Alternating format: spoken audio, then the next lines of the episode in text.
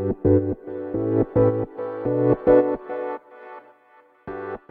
はようございます。なつきです。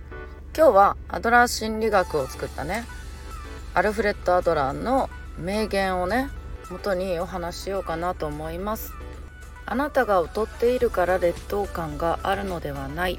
どんなに優秀に見える人にも劣等感は存在する。目標がある限り劣等感があるのは当然のことだ。っていうねこの言葉についてねお話しようかなと思って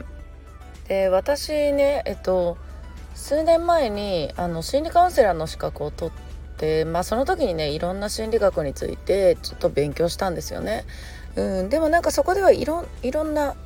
えっと、他のフロイトとかそういうのも勉強するんで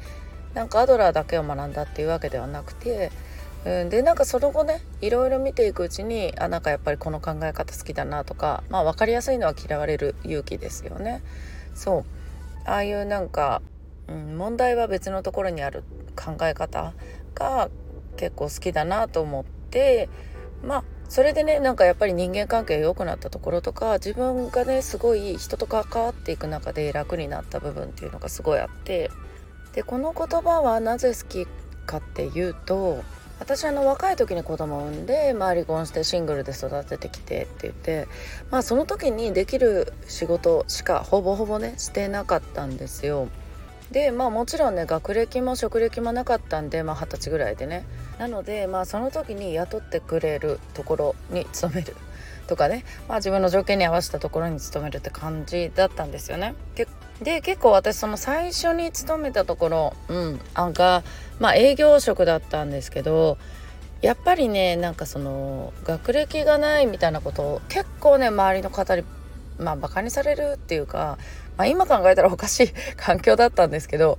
うん、まあ結構言われてたんですよ。もうなんか学歴もないしなんか何もできないのに予想務められるわけないでしょみたいなまあ今考えたらすごいですよね。あのニュースになりそうなねパワハラみたいなね。でまあ自分のねそういう、まあ、環境もあるだろうしまあ結構なんかずっと子供の時からまあ人よりちょっと遅れてたし行動も勉強もできなくて。そうずっとね私は劣等感を持って生きてきた、うん、っていうのをやっぱりなんかこういうえっ、とアドラーのね本読んだりとかそうなんか今の仕事をするまでずっとそう思って生きてきたんですよね。でなんか今の仕事をするようになってやっぱりそうやってちょっとね社会で生きづらさを感じてる人も結構いるしでそういう人がまあ活躍してるとかね、うん、やっぱりクリエイティブな考え方を出せるわけじゃないですか。そうでなんかこの希望が持てたっていうのと、まあ、私がそのまあ電子書籍のねプロデュースっていうのをメインで今活動してるんだけどもまあ私本も読んだことなくて文章もね書いたことがなくてすごい苦手だなと思ってたんですよねずっと。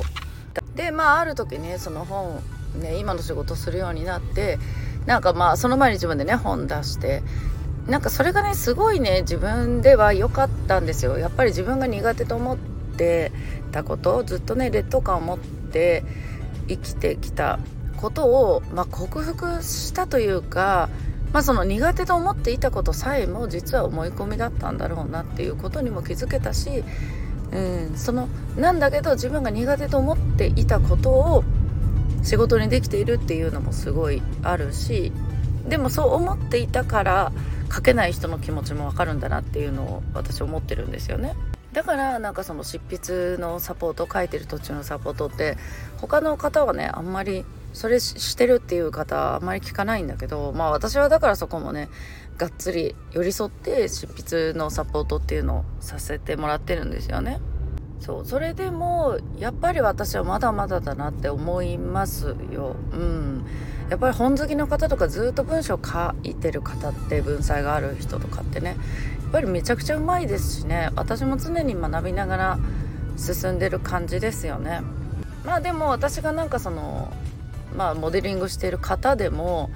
やっぱりその誰かをこの方の文章っていう感じでやっぱり学ばれつ、ね、学び続けているし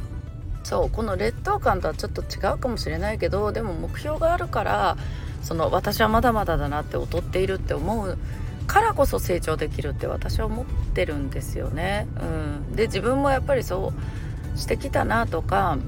だからその劣等感を感じてねそれを成長につなげるっていうのはすごいね、うん、いいんじゃないかなと思ってまあただその劣等感を自分がね行動しない言い訳に使うっていうのは良くないなっていうのはねうん思います。やっぱりそういう人の方が多いんで私はこうだからできないっていうね。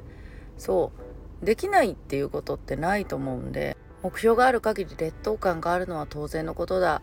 うん。でなんかやっぱり勇気をもらえますよね。こういう言い方。ねこういう表現の仕方って。うん。ということでね今日はあの朝からしみじみとね語ってしまいました。